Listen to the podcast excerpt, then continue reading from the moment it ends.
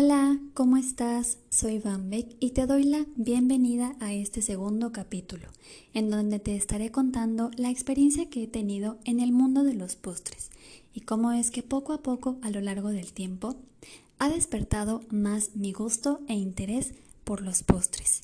Quizá este gusto yo ya lo tenía desde pequeña. Recuerdo que de pequeña mi mamá me compró un mini hornito y yo me sentía muy feliz porque en ese entonces con ese mini hornito yo iba a tener la oportunidad de elaborar mi primer pastel.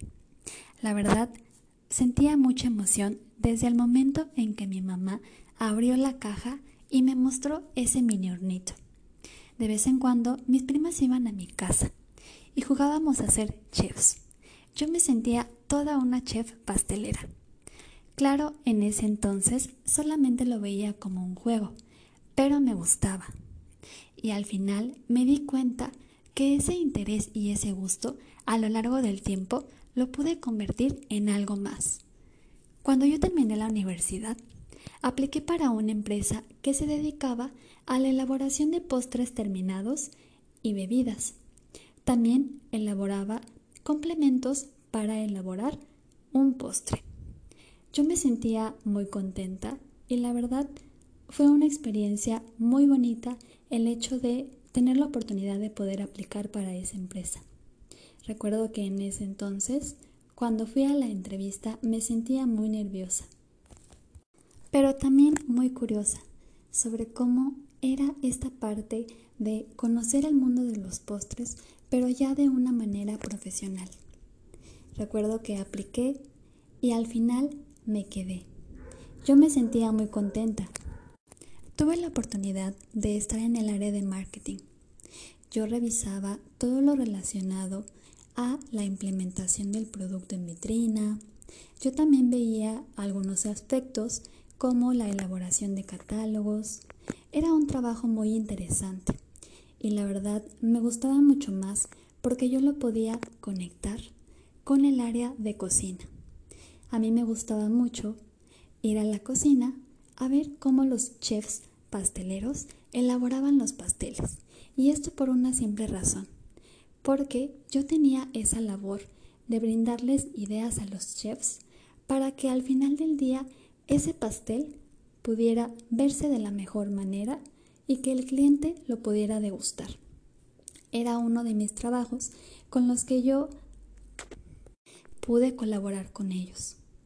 En este caso, realizaba showrooms en donde se podían mostrar los distintos pasteles, los distintos sabores, las texturas y los rellenos de un pastel.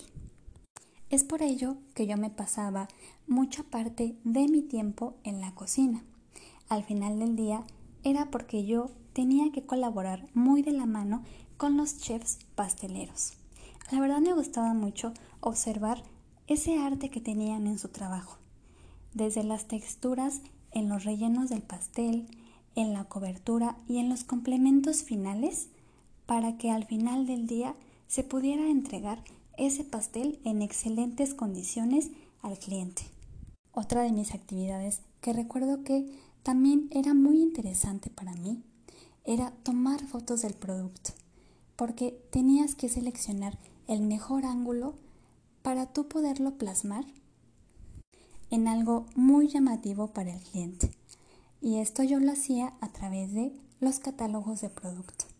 La verdad fue una experiencia muy interesante, porque en ese entonces pude convertir algo en lo que realmente me gustaba a no solamente un hobby, sino a algo profesional. Y desde ese entonces comenzó a despertar mucho más mi gusto por los postres. Claro, mi primer momento, como yo les contaba, fue desde pequeña.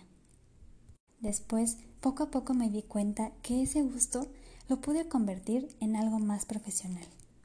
Cada día que yo tenía que ir a la cocina, como parte de mi trabajo diario para colaborar con los chefs, era un arte para mí, un arte el poder ver cómo elaboraban los pasteles, cómo agregaban esos complementos en el pastel, y la verdad yo también era muy curiosa en esta parte en la que me gustaba preguntar todas mis dudas.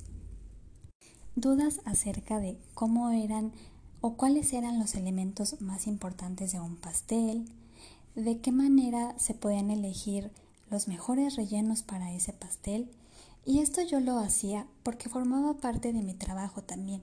Eran una, de, eran una de mis actividades diarias que yo realizaba. Todos estos datos nos servían bastante para nosotros poder hacer un análisis exhaustivo y poder así buscar las mejores tendencias en postres. Y aunque era una de mis actividades diarias, la verdad me gustaba bastante conocer sobre todo este mundo de los postres. Yo cada día realmente no lo veía como un trabajo, lo veía como algo que realmente me gustaba. Y es ahí en donde yo te puedo compartir a ti, que si tú ya encontraste esa pasión o ese gusto por alguna área o algún sector, que tú comiences a ver de qué manera puedes comenzar a llevarlo a cabo.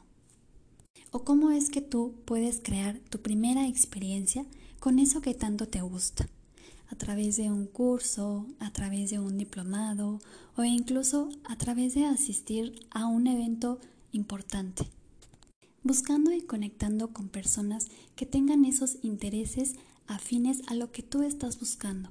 Eso para mí la verdad ha sido muy importante. Continuar despertando ese gusto por los postres a través de otros medios, a través de cursos, a través de libros, a través de tutoriales, pequeñas cosas, algunas cosas quizá gratuitas, pero que me han sido de mucho valor. Otra de las experiencias que yo también te puedo compartir que viví en esa empresa fue el tema de análisis y estudios de mercado. La verdad era algo bastante interesante el no solamente ver la parte visual del postre, sino ir más allá, a la parte informativa, ver las nuevas tendencias, cómo es que esas nuevas tendencias podían impactar tanto al consumidor. Y al final del día, que esas nuevas tendencias se podían llevar a la operación, es decir, a la elaboración de un gran postre.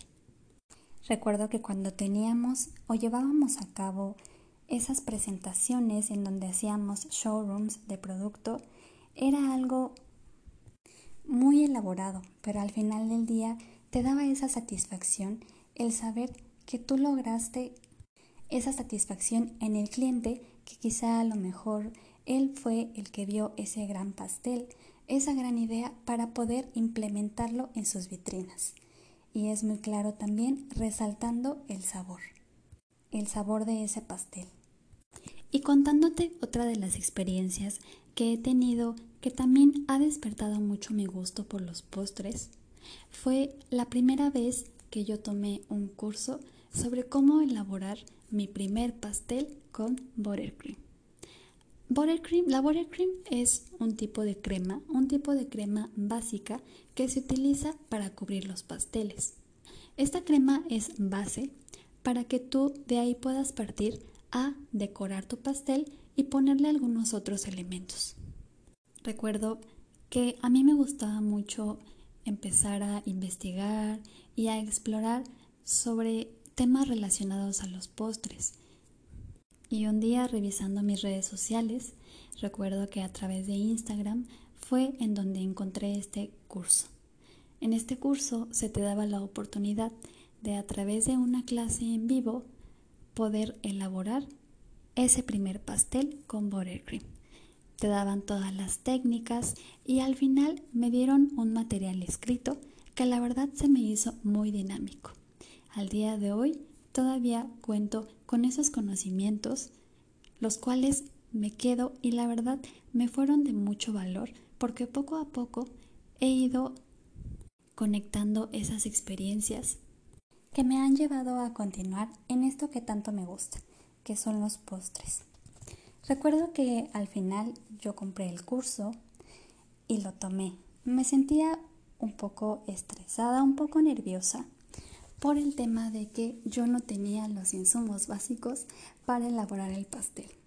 Pero al final del día todo salió muy bien Yo me di a la tarea de ir al supermercado. Recuerdo que ese día fui con mi hermana, compré mi mini horno eléctrico y algunos otros elementos para elaborar ese pastel. Y es ahí en donde tú te puedes poner a reflexionar que realmente si es que eso te gusta, tú comienzas a buscar los recursos y de alguna u otra manera te darán la oportunidad de continuar en el proceso. Al final del día, en algunas ocasiones, puede que uno no tenga tantos recursos o a lo mejor al iniciar ese emprendimiento o ese negocio que tanto quieres, no tienes esos recursos a la mano. Pero créemelo, que si realmente hay algo que te gusta y eso es tu pasión, vas a buscar la manera, la manera de encontrar esos recursos que te lleven a continuar en eso que tanto quieres. Al final del día, como yo te comentaba, no tenía nada para elaborar ese pastel, pero yo sabía que quería tomar el curso y que algo iba a aprender de ese curso. Yo me fui al supermercado, como ya te contaba, compré ese mini horno eléctrico y compré algunos otros utensilios, que recuerdo que esos los compré en línea, como un molde de 10 pulgadas, una espátula, otra espátula que es más especial para untar la crema en el pastel y otros elementos muy básicos. La verdad no fueron tantos elementos y me di cuenta que si tú tienes realmente esa convicción y ese deseo de hacerlo, vas a lograr esa actividad. En este caso, el yo poder tener la oportunidad de elaborar ese pastel en el curso. Recuerdo que ese día llegué a mi casa y ese día comencé a elaborar mis bizcochos, porque un día antes yo tenía que tener listos todos mis materiales para poder decorar ese pastel. Al final del día me desvelé.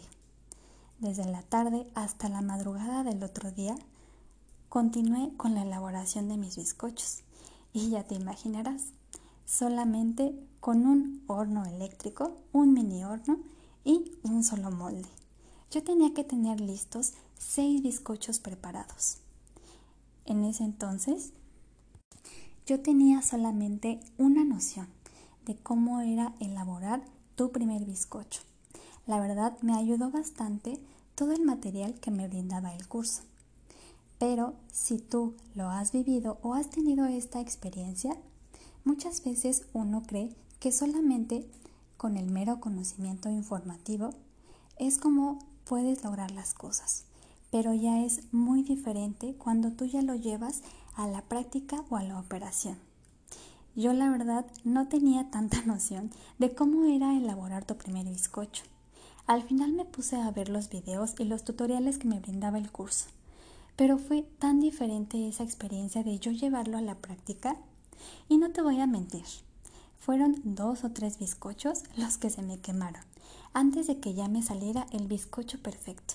La verdad, al cuarto bizcocho yo me sentía muy contenta porque quizá sí perdí un poco de recursos, pero aprendí.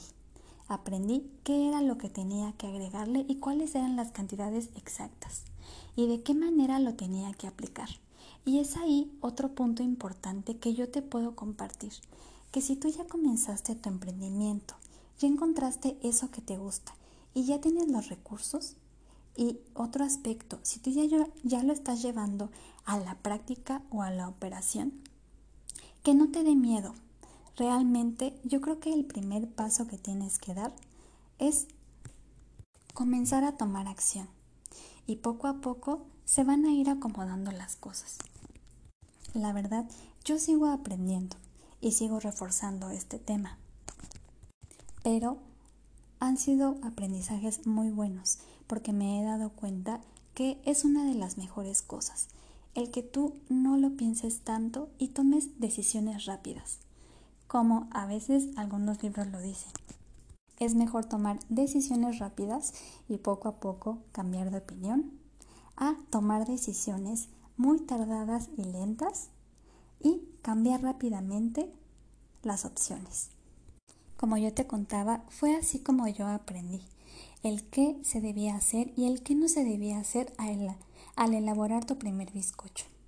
Por ejemplo, una de las cosas que aprendí fue que cuando a tu mezcla del bizcocho le quieres agregar algún tipo de fruta y esta fruta es fresa o zarzamora, tú puedes ayudarte de agregar las zarzamoras previamente en un poco de harina, espolvorearlas y posteriormente ahora sí agregarlas a tu mezcla. Y esto te ayudará bastante para que esas zarzamoras o esas fresas o los frutos rojos que tú agregues a tu mezcla puedan no solamente quedarse en el centro de tu pan o de tu bizcocho, sino puedan repartirse de la mejor manera una vez que ya esté horneado tu pan. Y fue así como yo me sentía muy contenta porque al final aprendí una experiencia nueva, el cómo elaborar mi bizcocho y de ahí yo tuve la oportunidad de poder tomar mi curso. Al otro día recuerdo que también fue una experiencia bastante distinta, el hecho de que yo a través de ese video que poco a poco iba viendo, pude empezar a decorar mi pastel. Quizá las técnicas que la chef ocupaba, yo las tenía que estudiar mucho para yo poder aplicarlo en los bizcochos que yo tenía. La verdad, el primer bizcocho no me salió del todo, pero es ahí en donde tú también vas aprendiendo el cómo poder coordinar lo que estás haciendo con lo que te están enseñando. Y de esta forma es como he ido conociendo un poco más sobre el mundo de los postres. He tenido algunas experiencias, las cuales me han servido bastante y de las cuales he tenido bastantes aprendizajes, tanto en la parte profesional como en la parte en la que ya lo he llevado a la práctica. Y es ahí en donde yo también te invito, que si tú ya comenzaste con eso que tanto te gusta, si tú ya comenzaste con tu emprendimiento, no te quedes ahí, busca nuevas oportunidades. Siempre busca innovar, busca nuevas tendencias y si no tienes los recursos a la mano, siempre ve de qué manera los puedes obtener. Créemelo, que a veces uno piensa que es bastante difícil, pero una vez que ya comienzas, poco a poco se van dando las cosas y en el camino vas teniendo esos aprendizajes. Pero algo muy importante que debes de tener en cuenta es que no solamente te quedes en la planeación, y en el pensarlo, sino que tomes acción. Solamente de esta forma te vas a dar cuenta de todas las oportunidades que puedes tener a tu alcance. Y bueno, por el momento este podcast y este capítulo ha terminado.